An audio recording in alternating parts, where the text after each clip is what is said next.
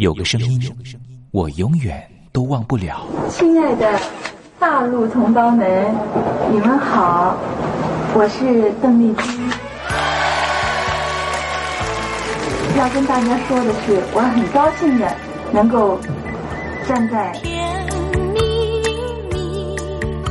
他的声音轻耳悦心，袅袅余音，让我四处追寻。哎呀，咱挺壮的。你收音机转个角度吧。哎哎，有了有了。我家里的碟哈，就邓丽君的碟，都是原来告别演演唱会的碟。她的声音在时代里定了锚，无论时间如何推移，跟着她，我找到了自己。所以，我爱邓丽君。是你是你梦见的就是你。东山林制作主持，谢谢，谢谢，非常的感动，谢谢大家。梦见的就是你。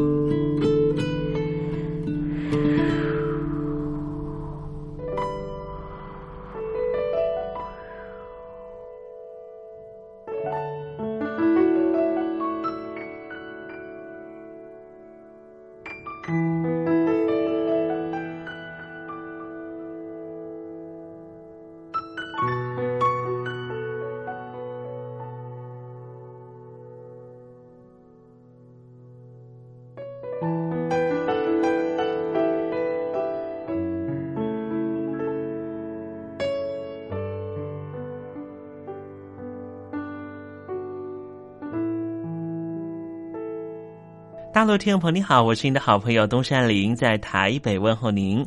我们的节目是每天的凌晨一点钟和晚上的七点三十分，准时在光华之声的频道为您服务。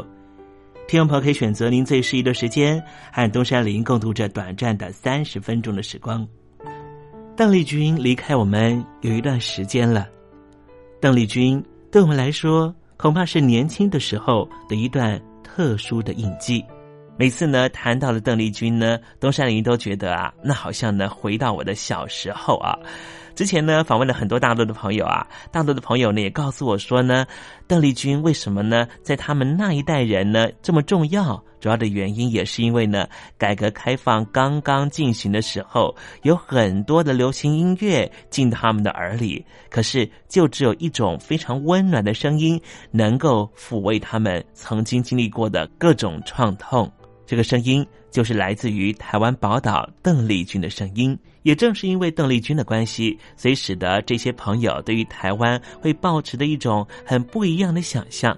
当我问起了这些大陆朋友，当你们实际上来到了台湾，在对照了还没有来台湾之前对台湾的想象，心里头又有什么样的感觉呢？啊，这些朋友呢，往往很难说明他们对于台湾的真实感受。没关系，听众朋友，这些真实感受有时候可能是一种五味杂陈的感受，也很难突然之间一下子说出来。如果听众朋友对于台湾有不一样的想象，或是有不一样的观察跟想法的话，也欢迎你写信到台北邮政一七零零号信箱，和东山林交流交流。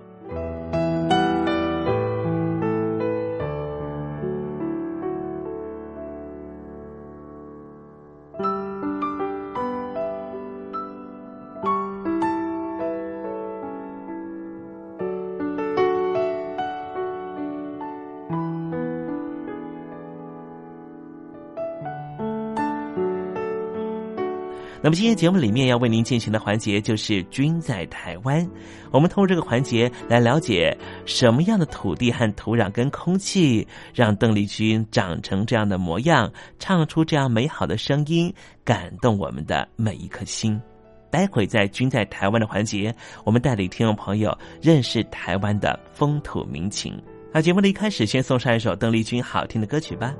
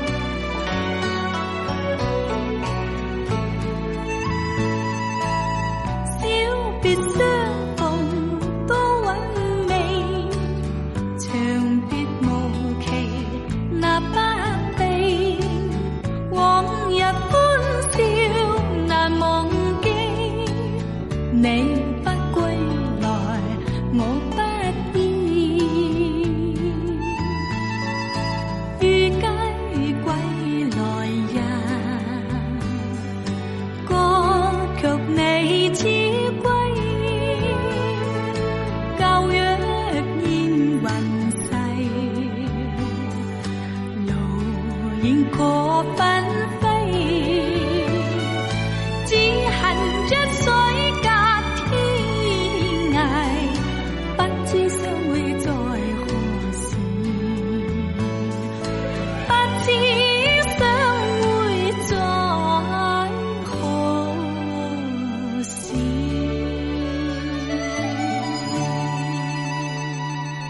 邓丽君非常温婉又舒缓的乐音声之中，我们要共同进入一个环节，这个环节就是“君在台湾”。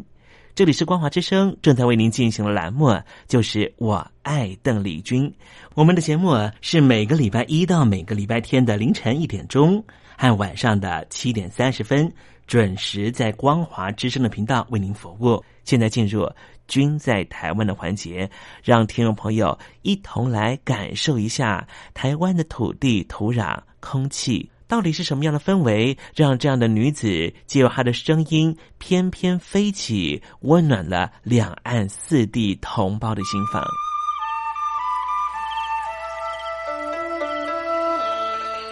那是一个下过大雨的午后，我又回到了我的母校泸州国小。张开一双翅膀。什么样的地方滋养了这样的女子？这女子生长的土壤里蕴含着什么样的养分？我父亲的那一代就是从大陆，呃，逃难到台湾来的。我们是第二代啊，总是好像总是有一种感觉，希望有那么。君在台湾，带您认识邓丽君的台湾。在梦里，我又回到了我难忘的故乡。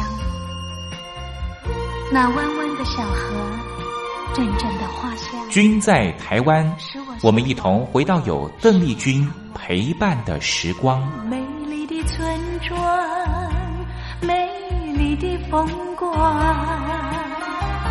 你常出现我的梦乡。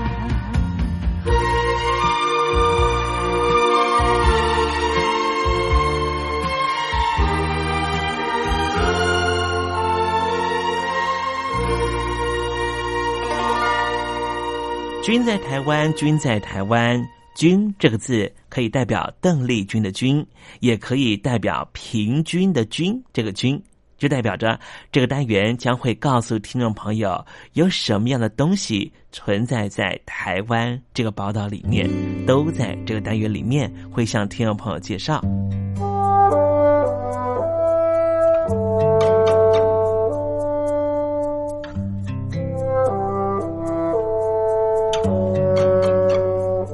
三月之后到十月就是他们的繁殖期，然后成长期，对，所以在狩猎过程就是会打到什么都不一定，但是打到小的话都一定会放走，对对。其实打猎就是一种，我们就在都市无聊的会去逛夜市，我们都是对休闲。嗯，他有可能就是后续会有进一步扣款的动作，嗯，要不然单纯的试用，原则上他不会，他应该是在交易的时候才会做一个扣款。可是如果他已经预留的这个部分，又快速的侦破了另外一起工具机的窃案，民众都是啧啧称奇，说这好心有好报，可能是兔子来报恩了。不晓听众朋友有没有看过宫崎骏的动画电影《猫的报恩》？讲述的是有一名善良的小女生在放学途中救了一只猫，意外了开启了一趟奇幻冒险。嘉义水上乡的中庄派出所的员警蔡启宇和林建佑，似乎也在拯救野猫的过程中，后来就引发了一连串的破案记录。民众报案说啊，说兔子在中庄邮局被撞了。远警蔡启宇和林建佑就到场处理，发现有一只褐色的兔子口眼出血，瘫在路上，仍旧有气息。所以这两名远警就把这只兔子呢抱回派出所，联络兽医，并且当场在做心脏按摩，还做口对口的人工呼吸。兽医判定说，这是一只野兔，是没有人养的。而且认为可能是被车撞击之后颅内出血，左眼球突出，胸部已经塌陷了，恐怕是没办法医治，所以决定注射镇定剂，减轻他的痛苦，让这一只小野兔安息往生。蔡奇宇和林秀佑趁着休息的时候，就把兔子放到附近的荒地下葬。才刚刚买好，民众看到穿制服的警察，就告诉他说，有一个男子在附近鬼鬼祟祟的，行迹非常可疑。两名员警上前盘查，竟然呢发现这就是一名啊之前拆铝窗偷电线的惯窃的小偷，将他逮捕归案。回到派出所之后，大家都很讶异，说：“啊，原来埋兔子也会破案。”几天之后，另外一件案子案情陷入焦灼的小偷窃案也急转直下，抓到人。派出所员警都对于这两人短时间在茫茫网海中破案，直呼太神奇了。有人认为这是兔子想要报恩，当然，兔子报恩可能是神话。可是佛人强调众生平等，这两名远景想救兔子一条命，虽然没有办法如愿，但是也让这只兔子圆满后事，其情可敬。兔子报恩有太多意涵，我想不只是神话一桩吧。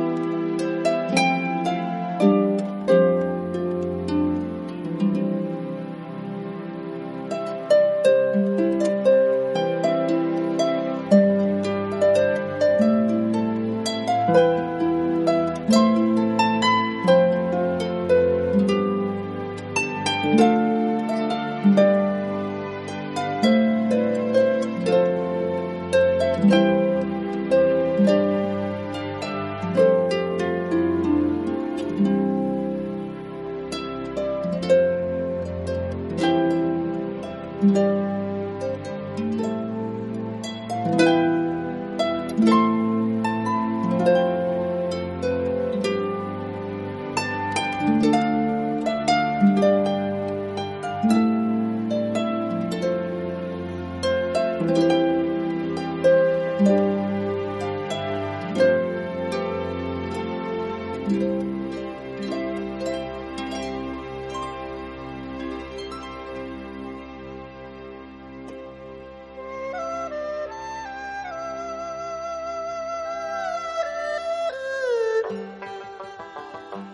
是两岸中国人都喜欢的一首歌。小城故事多，充满喜和乐。如果主持人播错了速度。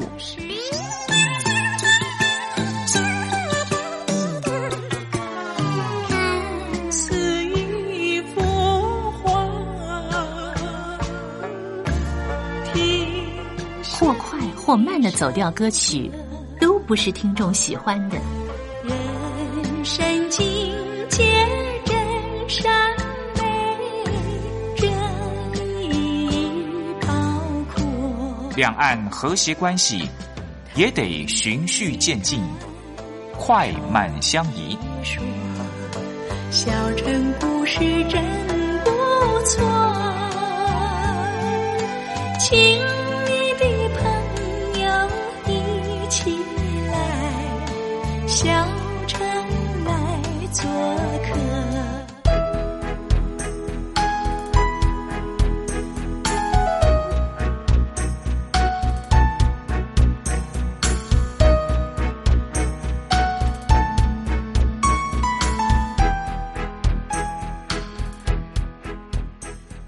生活中少不了知性的真，生活中少不了理性的善，生活中也少不了感性的美。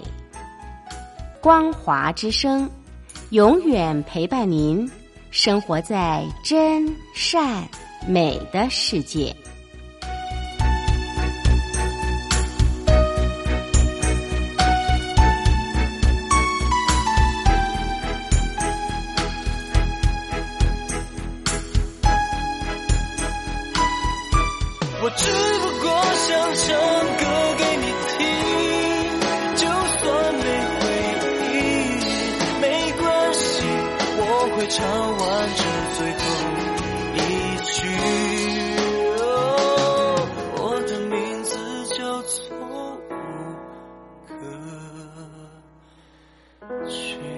大陆的听众朋友，你好，没错，我就是吴克群。不管你现在在做什么，不管你现在在哪里，吴克群和光华之声在台北问候你。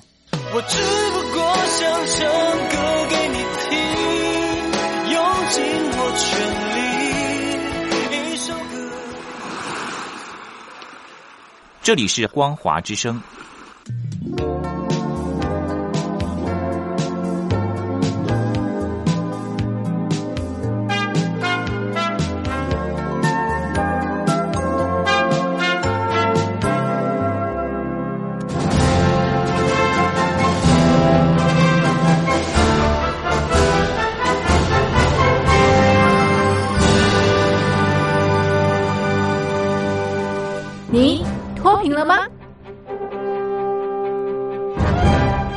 时候的习近平就深知贫困之苦。我当时和村民们辛苦劳作，目的就是让生活过得好一些。因此，扶贫一直是习近平的重要工作。二零一五年，习近平在中央扶贫开发工作会议上做了二零二零大陆全面脱贫的承诺。到二零二零年。我国现行标准下，农村贫困人口实现脱贫，是我们的庄严承诺。一诺千金，全社会要行动起来，进锐出战，精准施策。于是，一场脱贫攻坚战席卷大陆。为了打赢扶贫攻坚战，大陆提出了精准扶贫。世界上大部分采用的扶贫方式，都是将扶贫的钱平均分给贫困者。中国的精准扶贫则完全不同。为了让资金使用更高效，扶贫效果更好，中国根据村子的特点以及每户村民档案记录的不同情况来分配钱，安排不同的扶贫方式。于是，有的村子做起了旅游业，有的村子通过修路大桥，极大的增加了农产品的销量。有些没有工作能力的老人，给他们生活所需资金保障；有些缺乏劳动技能的。给他进行职业培训。这块的部落的主任，你愿不愿意做民宿啊，或者什么，就是做一个呃配搭合作这样。然后部落就是慢慢有几个民宿，有一个民宿了，然后露营区，就是有些客人很喜欢露营，就介绍到那里。然后民宿的话就介绍到那里这样。所以我就是只单纯做体验，还有吃餐这个部分。然后吃餐的部分也过去也都是自己在做。然后现在就是找一些部落的妇人、妇女、年轻的妇人，就是教他们怎么去煮餐摆盘，然后去装饰。然后现在就其实都是分工了，比较多就是做分工的东西。对，然后现现在平常都在做的就是早餐，对，纷纷返乡创业。二零一六年，丁楼村的全年电商销售额已高达三个亿。产品远销十多个国家和地区，百分之八十以上的人家拥有私家车。从二零一六年到二零一九年，大陆累计发放三千八百多亿人民币，并动员大量人力，全力扶贫。今年就是二零二零年，大陆彻底脱贫奔小康了吗？大陆国务院总理李克强在今年人大会议闭幕后的中外记者会上，他是这么说的：“中国是一个人口众多的发展中国家，我们人均年收入的平均水平是三万元人民币，但是有六亿人每个月的收入也就是一千元，一千元，在一个中等城市可能租房都困难。现在又碰到疫情，其中有一位农民工说他五十多岁了，在外打工三十多年，每年如此。但今年就没有找到工作，全家都陷入困境。唉，听众朋友，你脱贫了吗？欢迎听众朋友来信分享你的脱贫经验，或者大陆政府脱贫做法与建议。我们准备高端短波收音机要送给您哦。活动从八月一日进行到十月三十一日，请您写下姓名、地址、邮编、联络电话。年龄等基本资料，传统邮件请寄到台北邮政一七零零号信箱，台北邮政幺七零零号信箱，嘉陵东山领收。电子邮件请寄 lily 三二九 at ms 四五点 hi net 点 net，l y l i 三二九 at ms 四五点 hi net 点 net。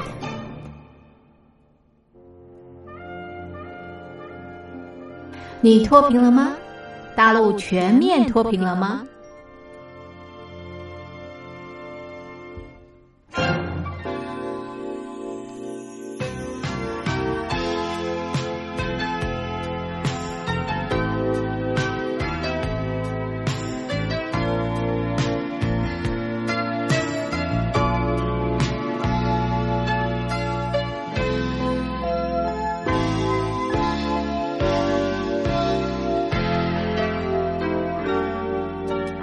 如果没有遇见你我将会是在哪里？日子过得怎么样？人生是否要珍惜？也许认识某一人过着平凡的日子不知道会不会？也有爱情甜如蜜。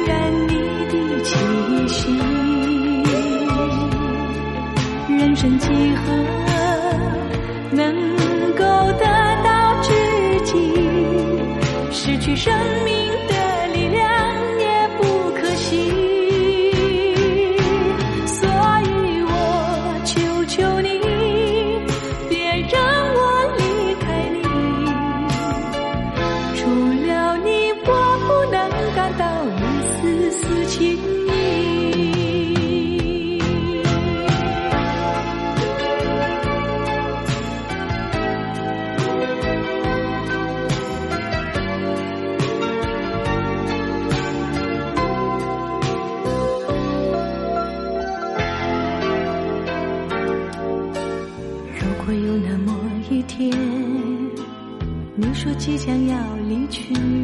也是一个呃非常在身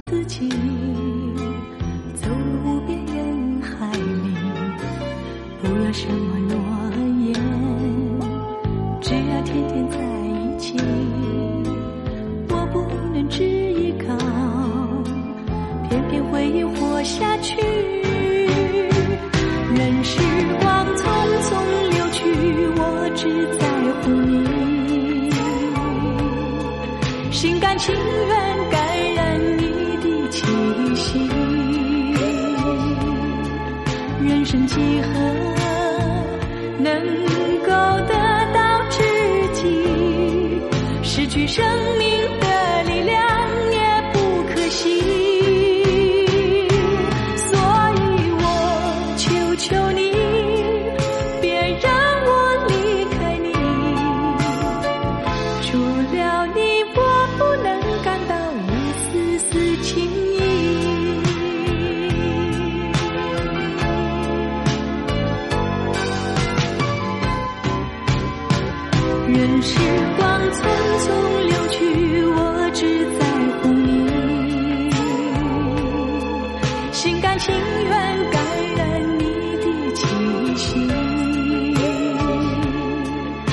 生几何能够得？对，这这个占地有多大啊？这失去生命的力量也不可惜，